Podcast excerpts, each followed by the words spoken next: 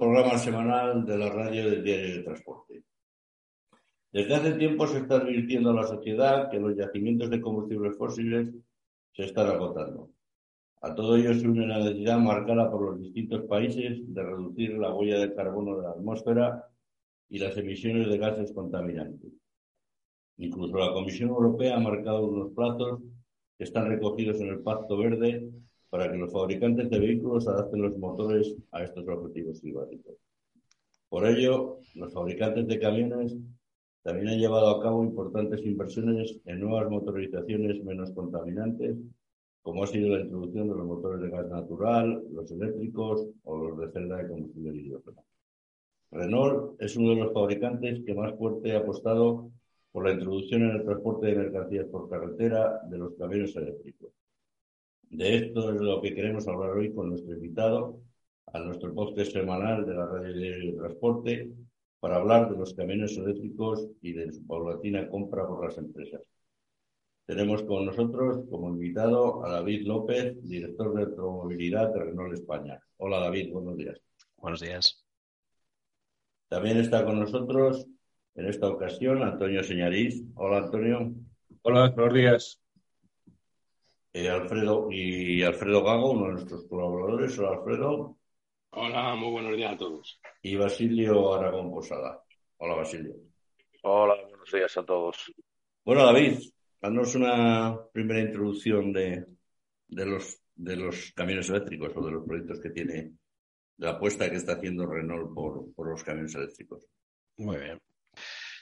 Tenemos que primero contar un poco el contexto. Y el contexto es que, como tú, como tú bien has dicho, pues eh, existen diferentes eh, eh, intereses, necesidades por parte de la sociedad por ir a un transporte sostenible.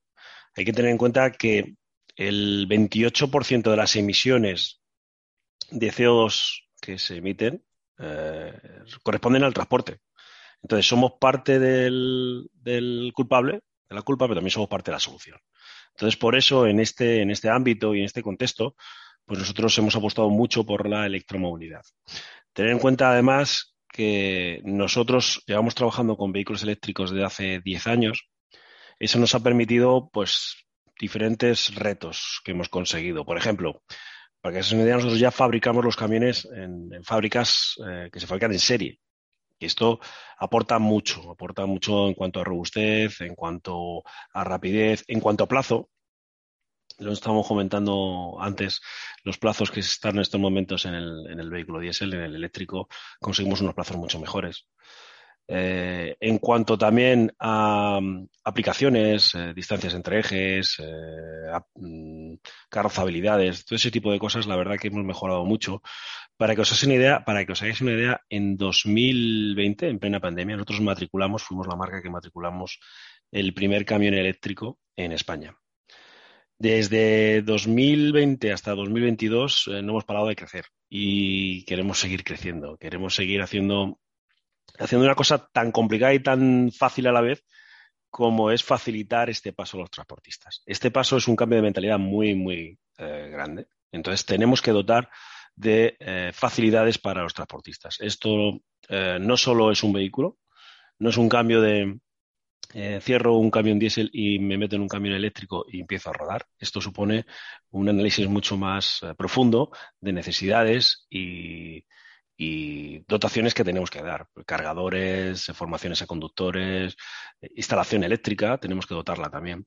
Todo eso, mm, la idea de Renault, es, de Renault Tracks es facilitarlo. Es decir, lo que cuando hablamos con un cliente, hablamos de toda la solución en global. No dejamos, no dejamos de lado, por supuesto, el camión, pero tenemos que hablar de todo. Y cuando hablamos de todo, hablamos de autonomías, de simulaciones de rutas para que no eh, haya esa duda de voy a llegar, no voy a llegar. No, no, vamos a estudiarlo y vamos a estudiarlo en diferentes contextos. Por ejemplo, la temperatura, no sé si lo sabéis, tiene, eh, tiene influencia en cuanto a la eh, capacidad de la batería. Eh, lo, estudiamos en diferentes entornos, en diferentes contextos, en diferentes escenarios que nos permiten analizar pues si, esa ruta es accesible, no es accesible, o si, es, si no es accesible, podemos eh, calcular o planear alguna carga intermedia, parcial o algo de este tipo para llegar al, al cliente la carga. Tener en cuenta que aquí todo empieza por un compromiso de la huella de carbono. Entonces, a partir de ahí, si tenemos un compromiso de reducción de huella de carbono, ya pues eh, el trabajo es eh, un trabajo conjunto entre la marca, el fabricante, el cargador y el transportista. ¿Es difícil convencer al empresario para que cambie del diésel al eléctrico? Mm, bueno, es que es un cambio de mentalidad. No es que sea, bueno, depende un poco de cada, de cada persona, pero es un cambio de mentalidad. Entonces, eh, muchos lo tienen muy claro y ya nos comentan, oye, tengo esa necesidad, eh, tengo que reducir mi huella de carbono y es un compromiso que tengo. Entonces, eh, si tienes este compromiso, vamos a analizarlo, vamos a ayudarlo. Otros tienen este compromiso, pero todavía no saben cómo van a hacerlo. Entonces, muchas veces hablamos con ellos y dicen, sí, yo tengo que bajar en ocho años mis emisiones de CO2, pero realmente no tengo ningún plan. Bueno, pues nosotros intentamos ayudarle. Y sí que es verdad que eh, puede haber otro tipo de cliente, tipo de transportista, que es un poco más reticente, pero eh, os confieso que cuando hablamos con ellos, explicamos la solución, suelen a los dos o tres meses suelen llamarnos y preguntarnos, oye, la solución que nos has comentado, por favor, vamos a verlo más en detalle porque, porque cuadra. ¿Alguna pregunta a los invitados? Basilio, Alfredo, Antonio. Es el primero. Basilio. A ver, conectando. Buenas. Eh, vamos a ver. Eh, a mí es que el tema este de la, de la movilidad verde me da la impresión de que nos ha pillado bastante en pañales. O sea, creo que la tecnología eh, aún no es suficiente para, sustituir al motor de combustión. Y, quería preguntarle eh, qué pasa después. O sea, cuando esos camiones se acabe su vida útil, ¿qué va a pasar con ellos? Es muy buena pregunta. Si estamos hablando de sostenibilidad, y eso es una de las cosas que hemos planteado dentro de nuestro grupo, si estamos hablando de sostenibilidad, nuestra oferta tiene que ser sostenible. Eso quiere decir que el elemento más importante, que es el vehículo, o sea, es la batería dentro del vehículo, tenemos que saber qué vamos a hacer con él. Y esto es, eh, algo claro. Las baterías, como tales, eh, tienen una segunda vida muy interesante, además, como acumuladores de energía. Tener en cuenta que nosotros las baterías las cambiamos cuando llegan a un 80% de su capacidad. Sabéis que las baterías, según va pasando el tiempo, pierden capacidad y cuando se reduce esa capacidad en un 20%, o sea, se queda en un 80%, nosotros las cambiamos para eh, no, eh, no reducir la autonomía al transportista. Con esas eh, baterías podemos utilizarlo primero como acumuladores de energía en, factorías, empresas y demás. Una tercera vida puede ser para acumuladores de energía en viviendas privadas.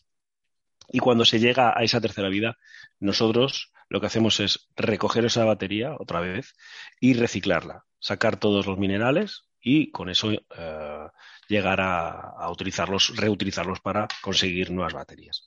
Todo esto es un ciclo que está, eh, se está trabajando y, por supuesto, es, clave, porque si hablamos de sostenibilidad tenemos que cuidarlo. En cuanto al vehículo como tal, por ejemplo, y esto es una eh, propuesta que tenemos ya desde la parte de diésel, eh, aparte de transformar los vehículos, es decir, mm, en el mercado usados es posible que tengamos una demanda de un vehículo que realmente ahora mismo en stock en usados no tenemos, pues los transformamos. Nuestras fábricas se están dedicando a esto ahora. Eh, llevar, por ejemplo, tractoras y convertirlas en rígidos, por ejemplo, es una, es una solución. Y no solo eso, sino que cuando ha llegado una cierta vida y, y no tiene uso, pues en recoger este, este camión y sacar las piezas. Sacar las piezas y conseguir una nueva oferta. Es una pieza, es una pieza de, reutilizada, pero se puede vender para, los vehículos actuales. ¿Alguien más? Otra pregunta? Alfredo. Vale. Oye, ¿habéis, habéis hecho un estudio, os habéis planteado, porque si ahora mismo que hay un 4 o un 5% de eléctrico en el mundo, no sé, no tengo el baremo, y aún así hay problemas, están ya recomendando en Francia que no se carguen horas puntas, que estamos en, un, en una crisis de energía. Un camión mínimo es que lleva baterías por 10 coches. Cuando esto sea un 80, un 90, un 100%, no va a haber un pifostio para cargar las baterías, los coches y la electricidad. Ahora con, con cómo ha subido el gas, con todas estas historias. Ahora es cuando está viendo que el eléctrico no es tan chollo como la gente se pensaba, porque no, entre que ha subido, te casi te sale más caro que echar gasolina. ¿Y tú crees que estamos adaptados o esto se va a adaptar para esto? Es que yo no lo veo, no lo veo claro, de verdad. ¿eh? Sí, Alfredo, esto es una pregunta que siempre nos hacemos y nos, lo cuentan siempre. Oye, pero ha subido la electricidad, lo escuchamos en la, televisión. Ha subido la electricidad.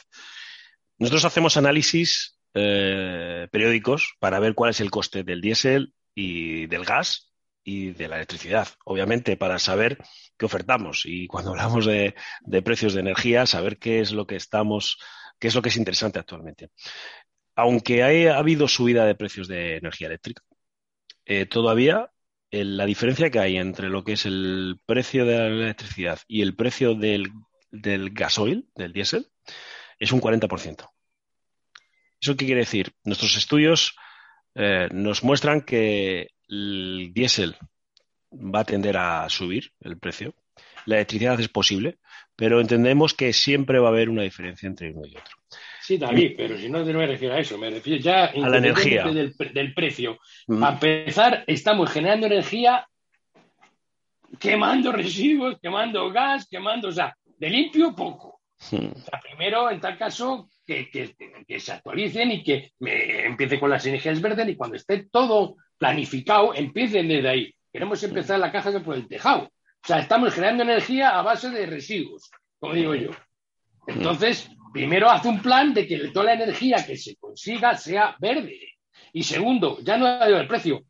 ¿Está capacitado el sistema eléctrico para coger esa potencia de golpe? Canto, imagínate en Madrid 500, un millón de coches cargando por la noche. ¿Eso hay red que lo soporte?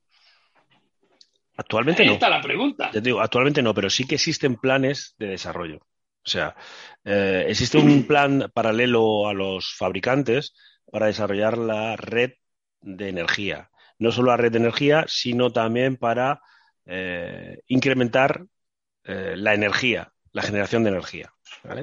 Aquí cuando hablamos de la generación de energía es mm, ¿cuál es el origen de la energía? Bueno, pues los planes que tenemos y los que estamos, los estudios que, existen, nos hablan de energía eh, eólica, nos hablan de energía solar, como estáis viendo, cada vez hay más placas solares eh, en España, cada vez todo el mundo que tiene una, residencia casi se pone una placa solar, una residencia familiar, o sea, un, chalet. Eh, y luego la parte de nuclear, que, bueno, la Unión Europea ha comentado que es energía verde. Dentro de lo que es energía verde, sabemos que, bueno, tiene exactamente, tiene ciertos residuos que sabes que son buenos reactivos. No voy a contar nada nuevo que no conozcamos, pero sí que eh, respecto al CO2 y al NOx eh, es una energía verde. Entonces, no existe esa limitación como puede existir en otras eh, energías fósiles, en las que sí que sabemos que tenemos una limitación de petróleo y llegará un momento en el que no se pueda utilizar, o gas. La energía nuclear, pues sí que se puede generar. Antonio. Sí, eh, a ver, eh, leí esta semana que supuestamente los camiones eléctricos eran incluso más económicos que a la hora de comprarlos que los que los diésel que ahora mismo. Pero mi pregunta es si, tenéis ya el estudio eh, o cómo va a ser el desarrollo de los vehículos, porque la autonomía es lo más importante ahora mismo. quiero decir, tenéis un plazo para ahora para los camiones regionales cuándo vendrá la larga distancia y cómo será la larga distancia, porque es lo que más ocupa o preocupa, digamos, al transporte de España, viendo el 84% de la mercancía por carretera por todo, por todo el territorio. Entonces, eh, si tenéis la previsión de un estudio desarrollado de cuándo se implantará la larga distancia los vehículos eléctricos. Muy bien. Antonio, aquí vamos a trabajar con dos, mm, va a ser un mix de energías, ¿vale? eh, está la energía eléctrica y aquí me decís, oye, pero la energía eléctrica tendrá un problema con la autonomía, los vehículos de batería. Cada vez vamos a conseguir vehículos de mayor autonomía, con mayor capacidad de batería. Y aquí entra también una parte importante, son la red de cargadores. Ahora mismo existe una iniciativa privada de, instalación de red de cargadores y nosotros, cuando digo nosotros, ya no hablo de Renault Track, sino de los fabricantes de camiones. No sé si la habéis visto en la noticia, pero tenemos un compromiso que en, cinco años pondremos 1.700 cargadores en toda Europa. cargadores adaptados a camiones. Esto es algo importante, porque esto lo estamos viendo hoy, hoy en día que los cargadores que tenemos muchas veces en ruta, pues no están adaptados a, camiones, son adaptados a coches. Entonces, ese tipo de cosas eh, se van a notar. Eh, hablo de pues, temas físicos y temas de tensión, ¿vale?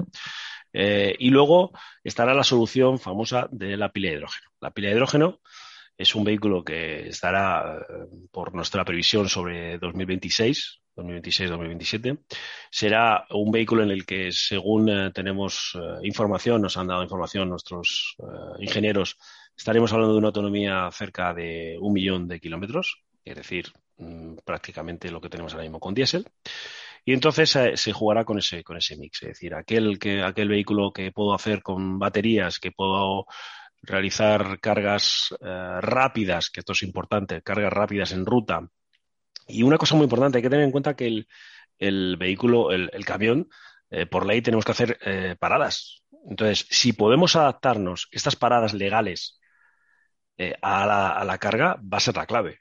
Es decir, el, camión eléctrico, si yo tengo que parar los, los, 30 minutos que tengo que hacer la parada corta a los 45, hago la, la, carga y consigo cargar el ciclo entero de la batería y salir, podría, poder trabajar con esa batería. Si no, tendremos que irnos a, pila de hidrógeno, que es una solución que se está ahora mismo investigando y que se está desarrollando.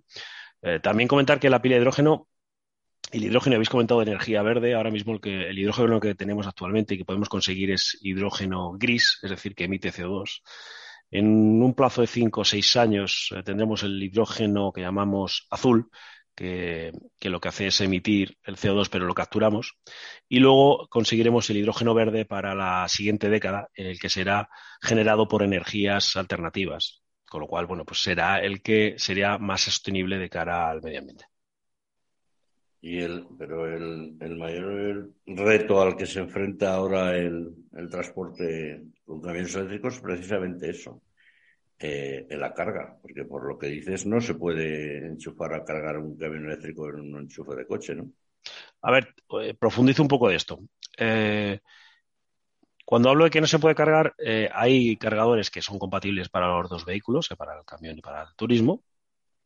Y hay otros que bien por espacio, este es un tema, ¿no? Vas a una gasolinera y ves que ahí no, tiene espacio para, meter una tractora y un, y un semirremolque, pues no se puede hacer.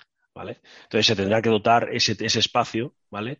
Y luego los cargadores cada vez más, sobre todo estamos viendo los nuevos, están adaptados a camiones, ¿vale? Es decir, tienen la tensión adecuada, la tensión nominal para poder cargar camiones. Sea, eso se está trabajando para, para conseguir esto, porque sobre todo eh, los cargadores, eh, los operadores, eh, las electrolineras están viendo que el, el camión mm, es un mercado muy interesante porque, como sabéis, hacemos muchos kilómetros y eso supone también eh, un negocio importante.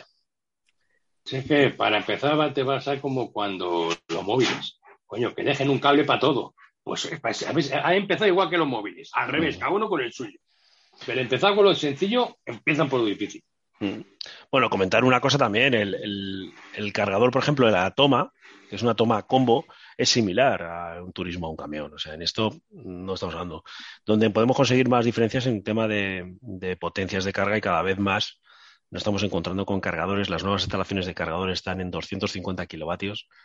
Es decir, ya están adaptados a, lo que es eh, un camión y un turismo. Un turismo, los últimos modelos pueden cargar entre 50 y 70 kilovatios y un camión está cargando a 150 kilovatios, para que os hagáis una idea.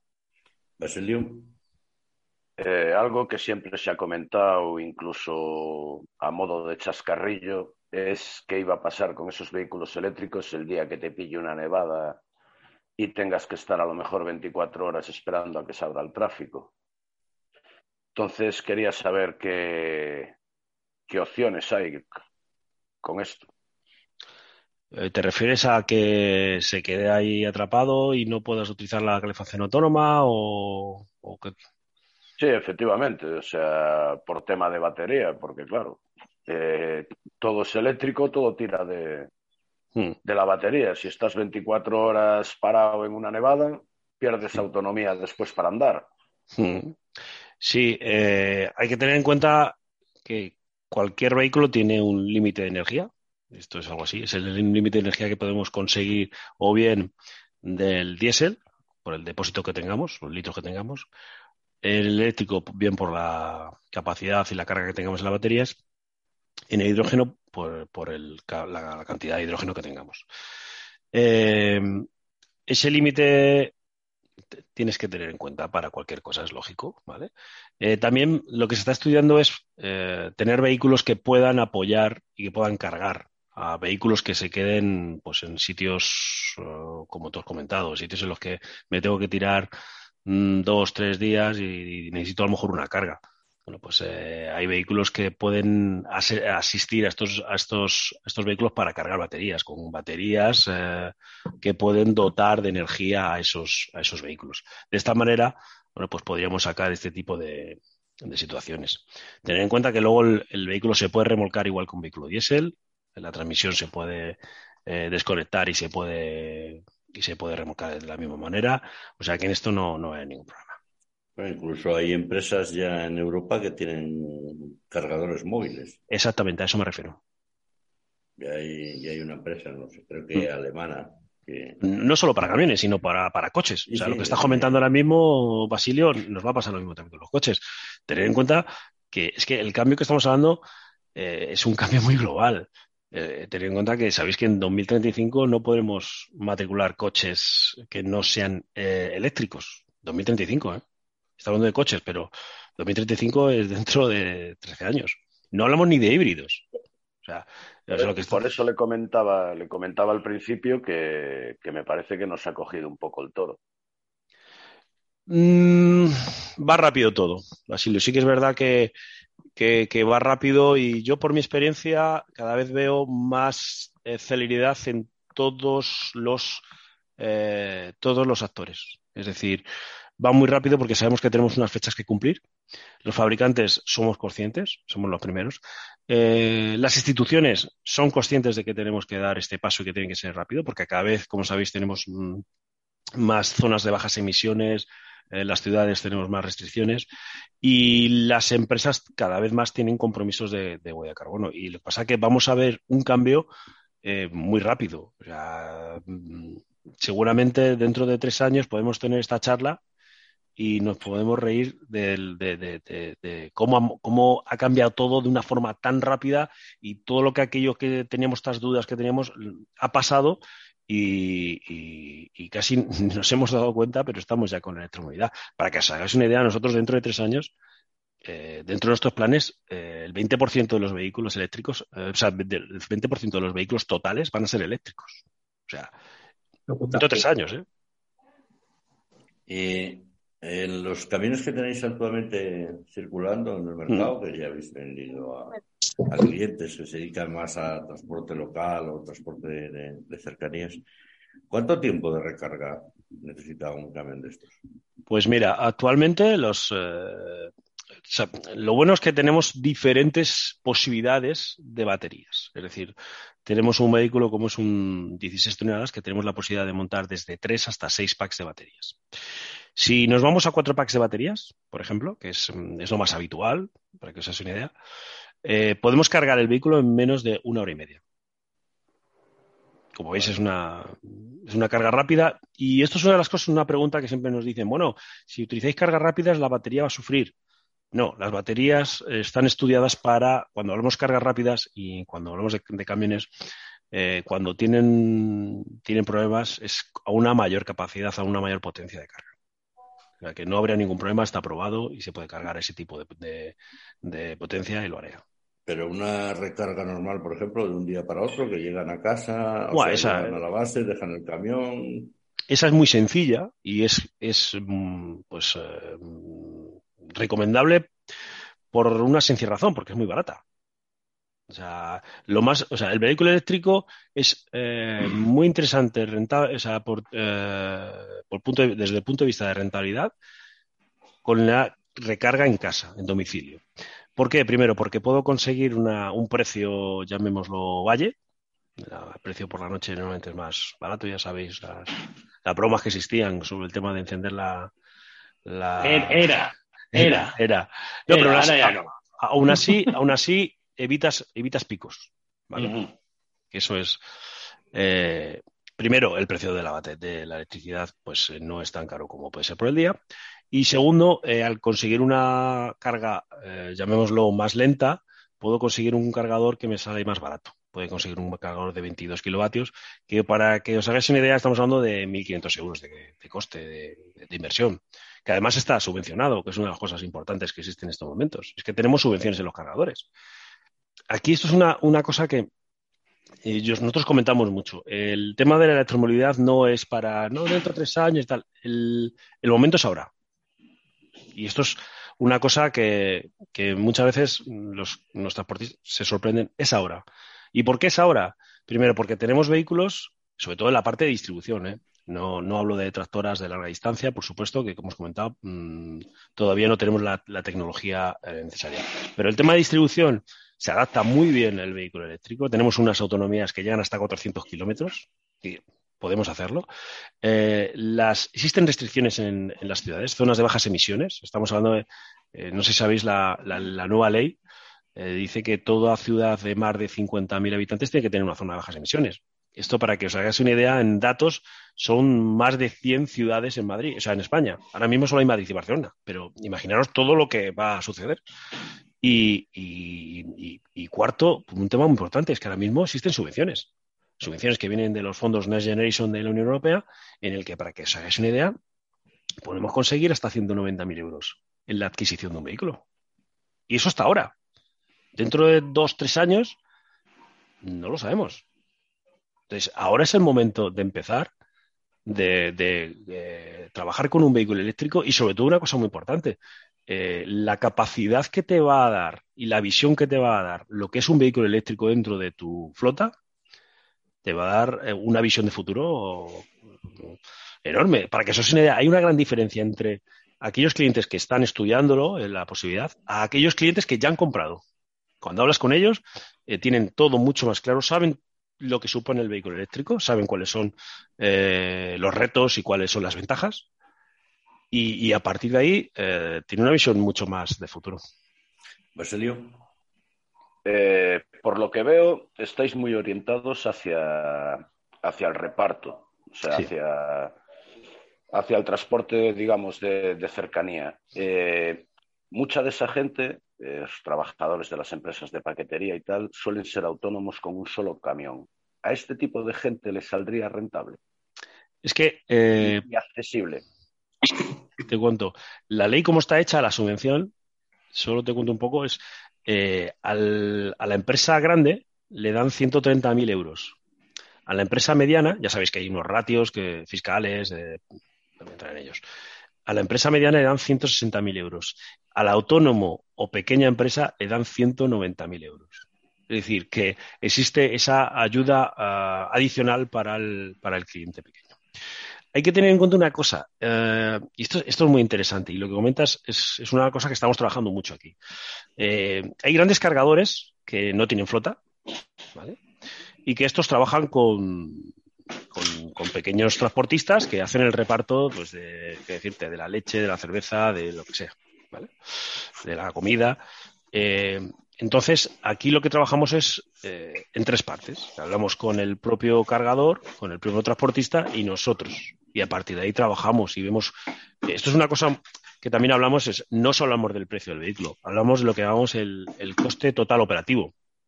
Es decir, eh, sacamos cuál es el coste que tiene el, vehículo, metemos el coste del vehículo, pues, obviamente, lo que se va a ahorrar de energía eléctrica, y aquí somos muy honestos. decir, ¿cuánto te cuesta, le decimos al, transportista, cuánto te cuesta eh, tú en tu kilovatio? ¿Vale? ¿Cuál es, cuál es tu precio? Eh, tercero, eh, tendremos en cuenta el mantenimiento y reparación. Sabéis que estos vehículos tienen menos, menos eh, coste de, mantenimiento y ponemos la subvención. Y esto lo comparamos con la inversión en un diésel. Y le decimos, mira, el paso del diésel al eléctrico te supone esto. Y a partir de ahí, entre los tres, vamos a buscar soluciones. Y vamos a, pues nos pasa que dice el cargador, bueno, mira, eh, yo voy a poner el cargador y, te voy a instalar un cargador aquí y yo corro con la energía eléctrica porque voy a poner placas solares, por ejemplo. Entonces, si todos ponemos de nuestra parte, se hace. Y aunque sea pequeño, ¿eh? no está pasando. ¿eh? Vamos a hacer una pequeña pausa y luego seguimos.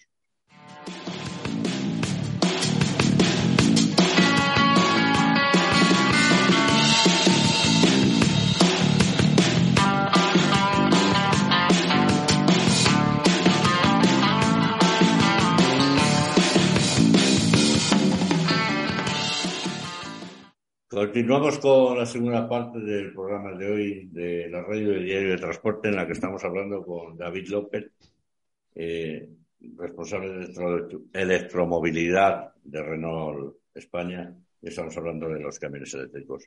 Una pregunta, David. Los camiones eléctricos taran más.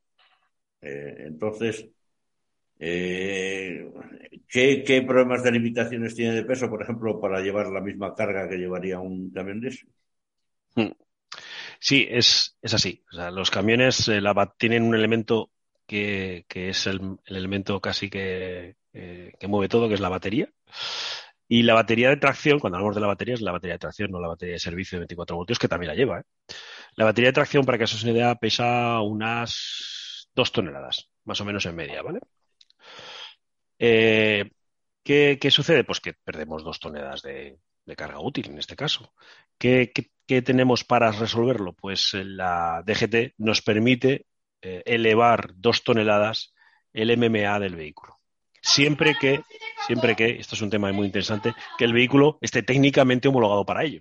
Es decir, claro, la, el tráfico me dice, oye, para compensar esta pérdida de tara, tú puedes subir tu peso máximo autorizado eh, pero claro, siempre que tu vehículo está preparado a ellos, tus frenos están preparados a ellos, tu embrague está, todo, todo, o sea, todo el vehículo está preparado a ellos, la tracción, todo, ¿vale? A ver, eh, Alfredo, que tenía ahí una duda. Vale, pues David, ya me has convencido y me voy a comprar mi Renault eléctrico. Ahora pregunto, gastos de un camión eléctrico. Pues aquí todo el mundo dice, no, es que no tiene motor y aceites y no sé qué. Todo tiene truco. Aquí algunos, si no gané por un lado, lo vais a ganar por otro. Eso me dejó el pescuezo. Pues no vais a dejar, a dejar los talleres sin mantenimiento, vamos. Y luego otra cosa, baterías. Se alquilan, eh, se paga un canon, cuando se jeringan el 80% cambiarlas cuesta una pasta o, o, o también va con un alquiler. Explícanos cómo, ya que tengo el camión, qué pasos en los siguientes años, gastos de mantener ese camión. Alfredo, las dos preguntas van muy vinculadas, te, te voy a decir. Eh, ¿Por qué? Eh, eh, la, la, batería es el elemento más importante. Es donde puedes tener un poco más de incertidumbre, porque es algo nuevo y es lógico. Los vehículos eléctricos, el motor eléctrico, como sabéis, es un motor muy fiable. Es más, los primeros coches, los primeros eh, vehículos automotriz eran eléctricos, o sea, antes del diésel. O sea, eso es un motor que todos tenemos en casa una lavadora y sabéis lo que dura el motor eléctrico. O sea, tiene una gran fiabilidad. Donde puede crear un poco más de incertidumbre es donde tú has dicho, en la batería. Por eso, nosotros cuando vendemos el vehículo, vendemos siempre con un contrato de mantenimiento. Un contrato de mantenimiento y reparación del vehículo. ¿Por qué? Porque lo que aseguramos es el rendimiento de la batería, que es un tema muy importante. Es un compromiso que tiene la marca para asegurar la autonomía. Es decir, yo te voy a asegurar la capacidad y la energía transmitida de esta batería. Y si no conseguimos esa energía, esos megavatios que vamos a, entregar, pues en ese caso lo que, lo que haré es cambiar esa batería yo, ¿vale? Como una garantía. Yo tendré, te haré un estudio y te diré, mira, eh, ¿cuál es tu ruta? Pues yo hago la ruta, mmm, no sé, 100 kilómetros hago al día, 200, bueno, hacemos el cálculo al año y lo que te vamos a decir es, pues mira, eh, Alfredo, para la ruta que tú haces, para el trabajo que tú haces, las baterías que llevan los vehículos van a durar siete años. Y dices, pues David, es que yo necesito, yo trabajo, yo quiero hacer la amortización del vehículo en 10 años. No hay ningún problema. Podemos eh, tener en cuenta un juego de baterías nuevo y se cambiaría y tendrías la posibilidad de trabajar, bueno, pues si te he dicho 7, pues duplicarlo a 14. Es decir, la idea es garantizar que tu autonomía sea la, eh, la mínima. Esto es un tema muy importante. Cuando hablamos de autonomías, hablamos de autonomías al final de la vida del, vehículo, al final de la vida del, de la batería. Porque de nada me sirve que yo el primer día, y esto pasa, cuando entregamos un camión, dice el cliente, hostia, es que nos habéis dado un camión que tiene mucha mayor autonomía de lo que nos dijisteis. Sí, hoy sí, pero yo lo que me he comprometido es la autonomía al final de la vida de la batería. Porque yo lo que quiero es garantizar tu trabajo al final de la vida de la batería, es lo importante. Eh, costes, que es la primera pregunta que me has dicho. Para que, os hagáis, para que os hagáis una idea, eh, el coste del contrato de mantenimiento y reparación de un vehículo eléctrico es un 30% menor que el de un vehículo diésel. ¿Y cuál es la diferencia de precio entre un camión, por ejemplo, de 12 toneladas de eléctrico a uno de diésel? ¿El precio facial? Sí, el precio final. Vale. Eh, primero, cuando hablamos de precio, comentar lo que he comentado antes. Es decir, eh, tenemos en cuenta todo y hacemos un estudio y decimos cuál es la cuota, teniendo en cuenta la subvención, teniendo en cuenta eh, el gasto energético, teniendo en cuenta para que os una idea, el, contrato de mantenimiento y reparación y decimos cuál es la diferencia de inversión. Esa es la manera de estudiarlo y de, hacer la, inversión. Para que os una idea, el 20, o sea, nos costaría un 20% más, teniendo en cuenta todo esto, de media, la inversión en eléctrico respecto al diésel. Cuando dices de mantenimiento y reparación, que es que las revisiones entran ya en ese contrato. Revisiones, no tendría más reparación y desgaste. La idea, eh, Alfredo, es darte una cuota y olvidarte.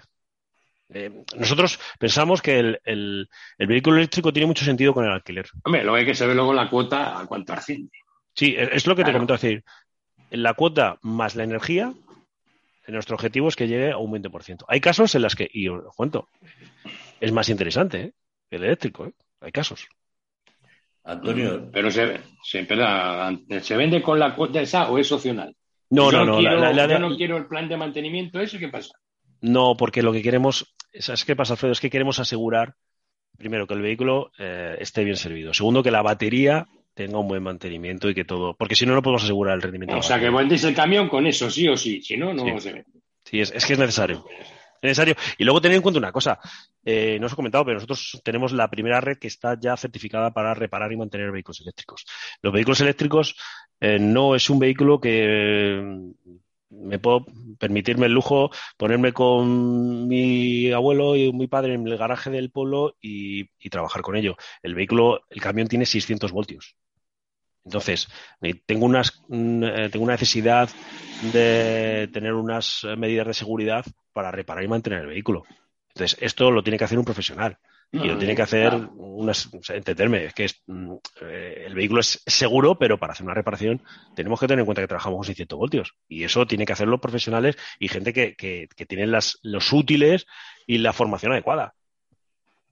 Antonio, tú como, como empresario, ¿cómo, ¿cómo, lo ves? ¿Te comprarías ya un eléctrico?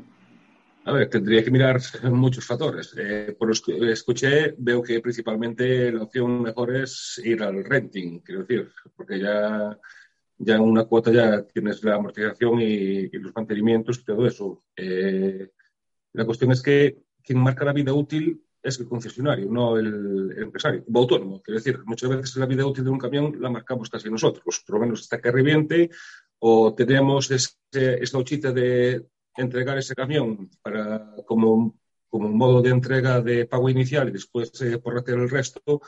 Y está ahí la duda que tengo yo. Quiero decir, ¿cuál es el nombre real a la hora de ir al concesionario? Y este es el, este es, ¿cómo se llama el camión? Este es el precio de salida. Estás hablando del, precio facial del vehículo, o sea, de lo que cuesta solo el vehículo, ¿vale? Sí. Bueno, no, no me. O sea, el precio, para que te das una idea, son 3-4 veces el que es un vehículo diésel, ¿eh? para que os hagáis una idea. No, o sea, no, no hay ningún problema, pero vuelvo a decir, lo importante es ir a una cuota. Porque cuando haces la cuota y ves lo que puedes ahorrar en cuanto a electricidad, lo que puedes ahorrar en cuanto a mantenimiento, y te sale una cuota que a lo mejor es un 20% más de lo que estás pagando en un diésel, pues te puede salir la cuenta. Perdona, David, entendido tres o cuatro veces más caro que uno normal. Sí, que un diésel. A ver, qué eso, ¿eh? Pero tener en cuenta una cosa, eh, existen subvenciones, lo he comentado antes. es que las subvenciones hacen posible ahora este cambio. Entonces, cuando pasamos de un lado a otro, pues bueno, también, también, tenemos otro aliciente contrario, que es el, precio del mercado de la luz. Eh, seguirán siendo tres o cuatro los gigantes que manejan el precio y poco, poco habrá de mercado libre. Y las fluctuaciones de la luz suelen ser más que las del, las del gasóleo. Eh, te hablo de a la hora de repercutir las subidas en, en el servicio de transporte. Bueno, es, es, curioso el tema de la luz, ¿eh? es un tema del que yo, vamos, estoy leyendo últimamente y no sé si lo sabéis, pero muchas veces la mayoría de los consumidores eh, tenemos un contrato a un año. Es decir, cuando hay estos picos y demás, eh, tenemos esa repercusión al año. Es decir, muchas veces, no sé si la habéis visto, ves la, la, factura de la electricidad que, hay que descifrarla, porque no es sencilla. Y dices, voy a, ver, voy a ver cuánto ha subido que he visto en el telediario, esto y tal, y, ves que no hay tanta subida. Es que muchas veces en los contratos hay otros que no. Eh, est estamos comprando una luz que ya se estableció el precio hace un año. O sea, que no existe tanta volatilidad. Esto es un tema que podemos, vamos, tirarnos una, un, una, hora hablando del tema del precio de la luz y, y los mercados, porque es, es, es apasionante. ¿eh? Basilio, que ya levantó la mano varias veces. Basilio. Y a la hora de la seguridad en un accidente, ¿hay algún riesgo añadido por culpa de las baterías? Me refiero a un riesgo de electrocución, un riesgo de explosión. A ver, eh, es una batería, estamos hablando de que todo lo que incide con la batería. Eh, nosotros cuando hablamos con los conductores le damos unas medidas de seguridad, es decir, si hay un humo que sale de la batería, directamente salir, no, no, hacer nada con él. Y los bomberos además saben cómo tratar este tipo de vehículos, ¿vale? O sea que está, es, es, es, es un riesgo que está controlado y que, bueno, se saben cómo, cómo solucionarlo. Y nosotros, de todas maneras, siempre formamos en cuanto a este tipo de cosas para que ver, es un vehículo seguro, para que os idea, nosotros nunca no, hemos tenido ningún problema. Hasta llevamos, para que os idea, para que os hagáis una idea, mil camiones en Europa eléctricos funcionando. Con lo cual, es, es, un, es, una de las preocupaciones, Basilio, que muchas veces la gente lo ve y siempre está, ¿sabes? Oye, que ah, prende fuego y tal. Nosotros no hemos tenido ningún caso en el momento. Y aún así, es un tema importante, eh, formamos sobre ello. So, formamos sobre los riesgos que existen en una batería, que son reales. No voy a, no voy a decir que no, es lógico. ¿vale? Y, pero también eh, lo importante es formarlo y, dotar de los medios adecuados. Los, bomberos lo conocen, saben cómo tienen que hacer, cómo tienen que tratar un, una extinción de un incendio de este tipo y ya está. Hablabas, hablabas antes de, de que le dabais una, una, vida media útil, por ejemplo, a las baterías de, de siete años, luego cambiarlas y tal. ¿Cuánto tiempo lleva de taller volver a cambiar las baterías al camión? Porque sabes que al, al transportista lo que más le preocupa es el, el, tiempo que pasa el camión parado en el taller, que es pérdida de, de trabajo. ¿Cuánto tiempo lleva? Pues eh, no es mucho, te puedo decir. No, no, no, sé, no sé exactamente cuánto es, pero mmm, puede estar sobre dos horas o algo así. No, no, no es mucho. ¿eh? Ah, bueno. Yo creí que era un día entero dejarlo ahí. ¿Sabéis? No sé si lo habéis visto, los vehículos, eh, las, las, baterías las tenemos eh, al lado del chasis, por el lateral, se ven muy fácilmente, ¿vale? Entonces, eh, lo que sí que es importante es, utilizar ese utillaje adecuado, ¿vale? Que esa es la clave. Entonces, el, eh, el, eh, son fáciles de ver y, bueno, no tienen mucho, mucha dificultad no, en quitarlas. No serán, no serán fáciles de robar, ¿no? No, no, no. No, porque, eh, bueno, ojo, mento, un pack, un pack, de baterías pesan 500 kilos. Ah, pero eso para eso para un ladrón no tiene problema. Tiene Todos andarán esta vida, exactamente. Pero, tiene la furgoneta que aguanta el peso, ¿eh? Pero 500 kilos por cada batería y luego, bueno, que no es sencillo, o sea, tienes que... Tienes 500 que estar... kilos cada batería. Cada pack de baterías. Sí. Ah, eso entre tres pueden con ella. tres. Esos tienen que ser de Bilbao. Están entrenados, están entrenados ya con los padres que pesan 25, no, no tienen problema. Y eh, me imagino, me imagino, estoy convencido de que cuando, cuando llegáis a un cliente o un empresario o una empresa y tal, y, y el, el, cliente decide apostar por los eléctricos, habrá una formación, no, no cogeréis al conductor de la noche a la mañana, le bajáis de un, de un diésel y lo subís a un eléctrico y a la tira, ¿no? Wow, Julio, es que no solo eso, sino que cuando hablamos con, lo, cuando hablamos con el transportista, eh, se sorprende muchas veces porque hablamos del camión y de muchas cosas que no son el camión. Es que la, la, conducción no es igual. Claro, es que para que te hagas una idea, eh, invertimos mucho tiempo en, con ellos. ¿Por qué? Porque tenemos ingenieros que se van a su a sus instalaciones y ven la instalación que tiene eléctrica. Y empezamos ahí a trabajar y ver qué energía tienen contratada y qué energía pueden contratar, qué, red tienen. A partir de ahí vemos qué solución de carga podemos eh, obtener. Y a partir de ahí vemos el cargador que, vamos, que, le, que le conviene mejor. que va a ser, porque ahora mismo en el mercado hay muchas opciones. Existen cargas alternas, cargas continuas. Nuestro vehículo, por ejemplo, carga en alterna, que es una solución mm, pues muy barata. Carga en continua, eh, con diferentes eh, mangueras que pueden cargar un cargador dos, dos vehículos a la vez. Todo esto lo hacemos y luego, por supuesto, cuando entregamos el camión, comprobamos que todo funcione correctamente y lo más importante para nosotros es que luego hablar con los conductores, sentarnos y explicarle cómo funciona es clave, porque lo que tú has dicho, eh, el tema de cómo funciona un vehículo eléctrico, el vehículo eléctrico es muy divertido, si habéis probado un vehículo eléctrico lo sabéis, es muy divertido conducirlo porque consigues el par desde el, par máximo desde el segundo uno. La, salida en semáforo, por ejemplo, la salida en parado es muy diferente. Bueno, sí, sí, claro, exactamente, ¿no? Incluso ten en cuenta que estamos hablando, muchos, muchos clientes, cuando hacemos estos eventos, y además incluso es, una tecnología que tienen que probar, ¿no? Para nosotros estos eventos es la clave que provee el vehículo. Eh, hacemos un circuito en el que tienen pendientes, ¿vale? Porque dicen esto, pero ¿cómo va a coger esta batería? Y cuando, cuando empiezan a, pisar el acelerador y ven el par que tiene el vehículo y desde el momento en que lo tienen, es muy sorprendente, es muy, muy sorprendente. Entonces a partir de ahí tienes que aprender cómo utilizar este par y no utilizarlo siempre, porque si no, aquí el consumo te puede afectar de una forma muy directa, ¿vale? Por el tema de autonomía. Entonces, la, en la formación en la las ruedas te las dejas. En la primera arrancada te dejas las ruedas, vamos. Sí, claro. Es que la, la salida, la salida eléctrica parado, como le pises a fondo, te pega el asiento sí, sí, por eso, por eso. Y me imagino que cargado y subiendo y eso será más mejor. Eh, Alfredo, va fenomenal. Va fenomenal. Yo, es como... Eh, te, invito, te invito un día, no sé dónde estás, pero si quieres luego fuera de antena. Eh, en Valladolid, pues eh, coordinamos un día y pruebas un camión eléctrico y, y vas a ver, vas a verlo, porque es, es que es es un, es un antes y un después, sinceramente, porque todos salen, bajan del camión y siempre dicen dos cosas. Primero, esto es muy sorprendente y segundo, esto está aquí. Es aquí y ahora.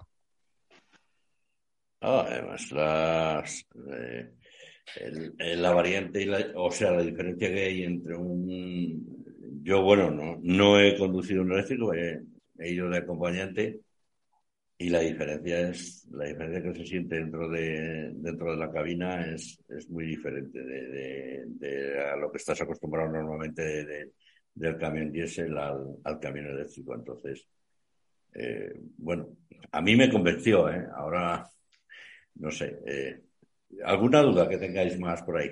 No, o sea, a todos nos gusta. A mí me encanta el coche eléctrico y eh, no es ruido, la verdad, el pal motor, lo que tú quieras. El problema es lo que hay detrás del coche eléctrico. es, ahora que Estamos hablando, el que no tenga, el que no tenga garaje, ya camiones, vale, tienen naves, pero que no tenga garaje, pues lo de la calle, el 80% en este país la gente deja los coches en la calle. Entonces yo entiendo que de aquí a 13 años va a ser muy difícil que esos coches que van a tirar el cable por la ventana eh, tiene que evolucionar. Hombre, el día que evolucionen las baterías y que digas que en 10 minutos te carga el 80%, entonces vale, me callo, pero de momento hay que ir un poco más lento porque queremos correr mucho y digo, quieren empezar la casa por el tejado. Lo único que digo, nada más. Un, ahora he tocado un tema, antes de que se me olvide, el tema del ruido con los eléctricos, ¿cómo lo, cómo lo habéis solucionado? Porque prácticamente es silencioso. Entonces, para peatones, ciclistas y demás, es un... Hay una normativa que nos obliga a los fabricantes a emitir un eh, ruido con un mínimo de intensidad para alertar a los peatones, ciclistas de que el vehículo está allí. ¿vale? O sea, eso está, está, y es una normativa que obviamente tenemos que cumplir todos los fabricantes. Entonces, eh, aunque es muy silencioso, todavía hace un ruido.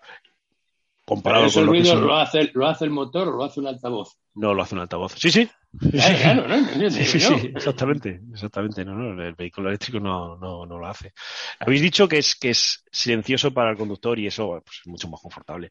Hay, una, hay un aspecto que nos ha, bueno, nos ha sorprendido, pero habíamos hablado sobre ello con los conductores, pero los conductores que están ahora mismo eh, trabajando, comento que nosotros ya eh, tenemos, los vehículos tienen dos, se han hecho ya dos kilómetros, o sea, perdón, dos millones de kilómetros funcionando. Eso es muy importante porque en dos millones de kilómetros os podéis imaginar todo eh, lo que nos ha surgido y los retos que nos han surgido y que hemos solucionado. Y, para nosotros es, un dato que, que, habla de la experiencia que tenemos. Bueno, pues cuando hablamos con los conductores, aparte le preguntamos qué tal, pues muy silencioso, muy tal, y, lo que les eh, nos aportan es que no vibra.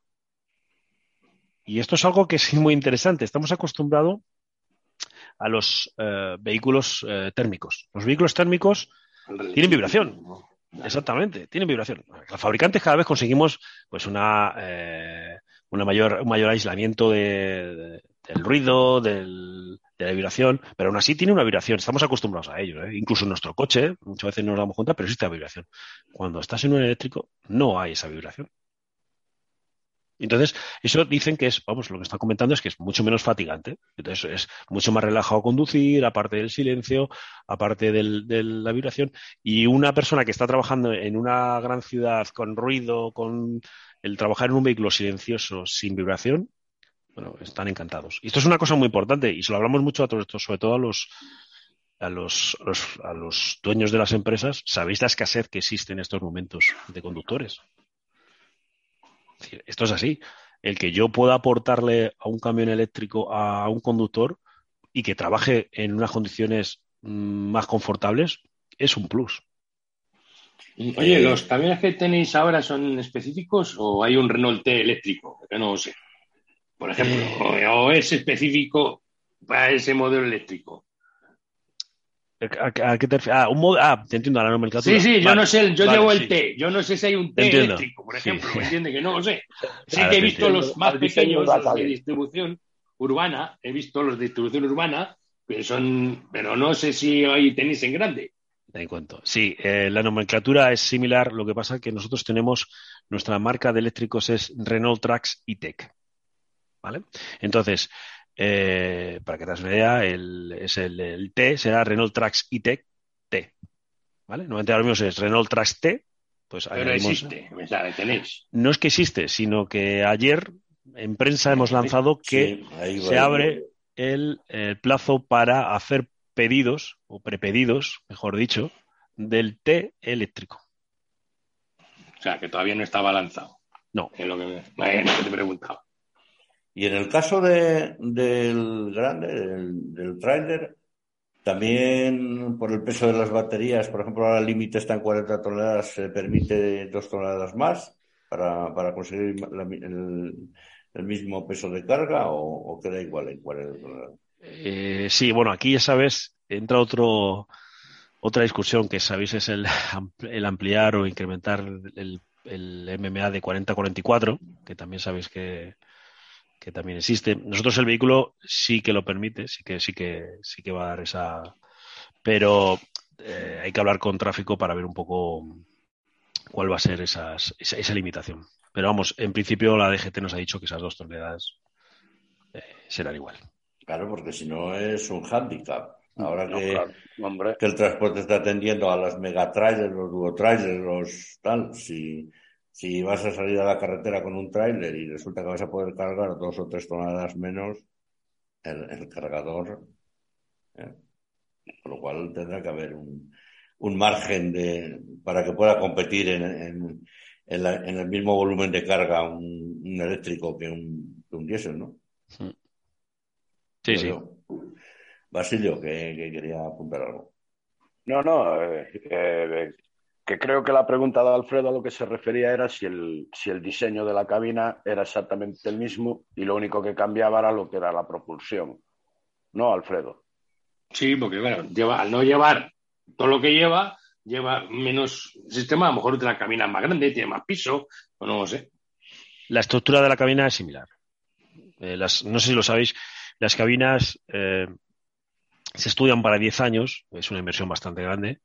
Eh, entonces, la base de la, de la cabina similar lo que tiene son ciertas especificaciones eh, derivadas de la, del vehículo eléctrico. ¿vale? Tiene especificaciones estéticas y luego eh, especificaciones del cuadro de mando que obviamente no, no es diferente del vehículo diésel. Además, nosotros, bueno, estéticamente, pues tenemos un, halo de luz azul. Oye, hay mucha diferencia en consumo de kilovatios de cargado. Porque aquí todo el mundo sabemos que se va con 40 toneladas, 30 litros de 200. En eléctrico, la potencia, la relación es muy grande, menos grande, de ir público cargado a vacío. Es, gasta mucho más, menos. ¿Cómo va? es proporcional a lo que pasa con el diésel. Lo mismo que pasa por el diésel nos pasa con, la, con el vehículo eléctrico, con el tema del consumo de, de, energía. O sea, más o menos lo que, lo que conseguimos eh, ahorrar cuando está vacío es similar a lo que conseguimos ahorrar cuando está vacío el vehículo eléctrico. Sí, hombre, tenemos que tener más cuidado, ¿no? Porque no es lo mismo que si hay acondicionado, que es el primero, que sé, cuantas más cosas, claro, no es lo mismo que aquí. Pero... Bueno, eh, esto es una de, la, de las peculiaridades que tiene el vehículo eléctrico. No sé si lo sabéis, pero el vehículo eléctrico me da la posibilidad de programar la climatización. ¿Eso qué quiere decir? Que yo, por ejemplo, si estoy cargando por la noche el vehículo y yo cojo el vehículo a las 6 de la mañana, pues yo le puedo programar a la cabina que se encienda a las cinco y media y que me deje la temperatura adecuada eh, para salir a las 6. Y como está cargando, no va a tirar de la batería, sino que va a tirar de la red propia y yo voy a salir con mi 100% de batería y con mi vehículo climatizado. Eso que me permite que el gasto energético derivado de la climatización de la cabina va a ser mínimo. Hay, una, hay un tema que no sé si el fabricante ha pensado en ello, porque muchas veces cuando, y no es una crítica a los fabricantes, cuando se fabrica se consulta, se consulta poco al conductor. Y hoy tú sabes los compañeros que están en la carretera saben que dentro de la cabina, que si eh, llevo un microondas, que si como no tiene nevera le he puesto una nevera, que si llevo una para una televisión, que si llevo una cafetera, que si está ¿Están preparados los eléctricos para ese consumo extra o...? Hombre, baterías tiene de sobra. Sí, baterías sí, pero, pero si, pero si a ti, por ejemplo, te hacen un cálculo y, bueno, eh, te va a durar la batería siete horas.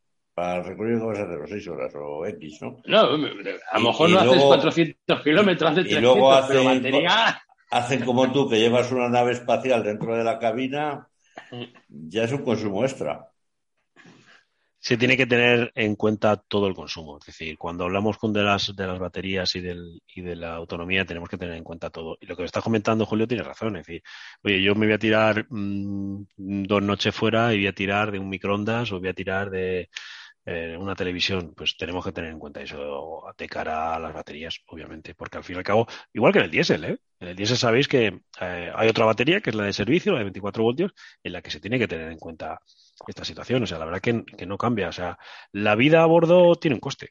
O sea, esto es así. Sí, ahora, ahora, Renault está poniendo una segunda batería para esas cosas. O sea, yo no la llevo, pero yo sé que existe. Para que el ordenador, que para el microondas, la nevera, no sé qué, pum, batería alternativa. Y si tira solo de ahí, no tira de arrancar el camión. ¿Alguna duda más que tengáis? A ver, yo, yo eh, mi especialidad es eh, la roca larga, la nacional, internacional. Eh, me preocupa un poco la convivencia del diésel y, le, y, el eléctrico, sobre todo en los, en los parkings de los restaurantes donde quedamos a hacer el descanso nocturno o el descanso diario, cómo se va a gestionar, que vamos a aprovechar para cargar, pero la convivencia será un poco difícil al principio porque eh, ¿Dónde aparcan los diésel? ¿Dónde están los cargadores de los eléctricos o los eléctricos quedan sin cargadores? ¿Habrá cargadores para todos? Queda mucho trabajo por hacer, me parece. Lo estamos mucho. viendo ahora mismo con los coches. Es decir, mmm, esto es un tema de, bueno, pues de cultura. Al fin y al cabo tendremos que ir poco a poco metiéndonos en la cultura de los vehículos eléctricos. Es decir, oye, hay un sitio solo para eléctricos, pues no, ten, no tendremos que utilizarlo. Es como cuando vas a cuando vas al supermercado y ves un sitio para minusválidos y no, no aparcas ahí, obviamente, ¿no? Es un tema de cultura. Eh, tendrá que ser así, no, no, no, queda otra. Entonces, poco a poco, tener en cuenta que eh, esta cultura se irá implantando y, será algo normal. Pero vamos, esto es algo que tiene que. vamos a ir dar este paso. Cada vez más, esta situación de tener un vehículo eléctrico lo vamos a lo vamos a llevar todos. Entonces, eh, poco a poco veremos que necesitamos esa carga. Cada vez más eh, necesitaremos puestos de carga en, las, plazas de garaje, será más habitual. Tendremos que interiorizar este, esta necesidad de que si tengo un puesto de carga aquí y yo no tengo, yo tengo un vehículo diésel, pues no puedo aparcar ahí. Pero David, ¿no te da la sensación, yo ojo estoy equivocado, ¿eh? de que el futuro va a ser media distancia, corta distancia eléctrico, larga distancia pila de hidrógeno? Sinceramente. ¿No piensas que se quitan muchos problemas de golpe? Te, cuento un poco, a ver. Eh, ¿Y por qué la apuesta de, baterías y por qué la apuesta de, la pila de hidrógeno? La batería es una tecnología muy eficiente. Para que os hagáis una idea de la energía que yo saco de una fuente de energía eléctrica, estamos usando solar, nuclear o eólica, a la rueda le llega un 62% de la batería. No sé si pensáis que mucho o poco, pero es un 62%. Con la tecnología de pila de hidrógeno, o hidrógeno, digo pila de hidrógeno porque sabéis que el hidrógeno también lo puedes utilizar como combustible para quemarlo. ¿Vale? Eh, pero aún así emites CO2 y X, con lo cual no, no es una solución sostenible. Ese porcentaje de eficiencia está en torno al 15%. Es decir, siempre que puedo utilizar la batería y me dé la autonomía, la batería va a tener sentido. Cuando yo no voy a poder hacer esta autonomía, cuando no pueda poder llegar a esta autonomía, el hidrógeno me va a dar servicio. O sea, va a ser un mix. Es que parece que hay una competición. ¿Hidrógeno o no? No. Dos alternativas. Exactamente. uno, para otro, otro. Exactamente. ¿Hay inversión? ¿Hay que hacer doble inversión? Sí. Pero si queremos quitar los, los fósiles, tenemos. ¿Dónde van a desaparecer? De aquí a unos años no habrá ni una puñetera gasolinera. Se, ha escrito mucho. Imagino que. pero es que parece que, que si una, no está la otra, parece que no pueden convivir. Es tan fácil como que para unas necesidades hará falta hidrógeno, para otras eléctrico. Punto, no hay más. Pero aquí parece que a la gente le gusta discutir por todo. ¿Algo más? Una pregunta. Sí. ¿Será fácil robar la, electricidad de la batería? Lo veo complicado. Joder. Antonio, mi opinión, lo veo complicado. Es como decís antes de la batería, ¿lo podéis robar? Pues, si se puede robar, no sé, 500 kilos, y además con ciertas medidas de seguridad. No, creo que Antonio a lo que se refiere ahora es muy fácil y, sí, quitar el y gasoil. muy habitual robarte el gasoil. Hmm. No, dímelo a mí, que la semana pasada. Si se va a poner uno al lado, si se va a poner uno al lado y te va a pasar la, la, la, carga de, tu camión al suyo. Actualmente es difícil. Actualmente lo veo difícil. ¿eh? Sabéis que, bueno, que estamos en un país de picaresca y, y siempre hay gente que está pensando cómo pero... De todos modos, seguro que para poder conectar unas baterías y pasarlas a las del otro camión tendrá que hacer mucho ruido. No como ahora que te roban el caso y no te enteras. Eh, ¿Alguna pregunta más? ¿Que os quede alguna duda? Por, mí ya está todo dicho. Muy bien, pues. Adelante, Antonio. Eh, la, lo hice la pregunta al principio. Más o menos ya tenéis un, preparado un dossier del tiempo de, inclusión de los tipologías de vehículos. Ya sabéis en qué fase estáis para la larga distancia, me refiero. Eh, es decir, eh, para la ruta larga. Tenemos un planning porque obviamente todos los sectores se tienen que ir incorporando, incorporando de forma paulatina. ¿Vale? Ahora, como os he dicho, estamos muy enfocados al tema de distribución dentro de bueno, desde ayer ya estamos enfocados también al transporte regional con la tractora que os he comentado, el T. Eh, la larga distancia, como hemos comentado, sería a través de la pila de hidrógeno y eh, estamos hablando sobre 2026 cuando lo tendremos. 2026 son dentro de cuatro años. ¿eh? O sea, es que cuando hablamos de, fechas muchas veces parece que... Pero cuatro años. Muy bien. Pues queremos darte las gracias, David, por, por haberte por haber respondido a este sumarísimo interrogatorio que te hemos, eh, que te hemos hecho. Espero que te haya sentido cómodo, que no, que no te hayamos hecho ninguna pregunta incómoda, pero bueno, solo tratamos de responder a las dudas que pueda tener cualquier conductor, cualquier cliente o cualquier persona del mundo del transporte, ahora que el eléctrico está en, plena, en pleno auge y, resolver aquellas dudas frente a, a la combustión, porque los cambios Los cambios sabes que siempre generan dudas y está bien aclarado. No al revés, agradeceros por mi parte. ¿eh? Agradeceros porque esto que estamos haciendo y cuando lo escuchen en vuestros eh, oyentes, eh, facilita. Y como os he dicho, nuestro objetivo ahora mismo es facilitar. Facilitar este cambio y responder estas preguntas porque son muy comunes, es normal, es un cambio de paradigma.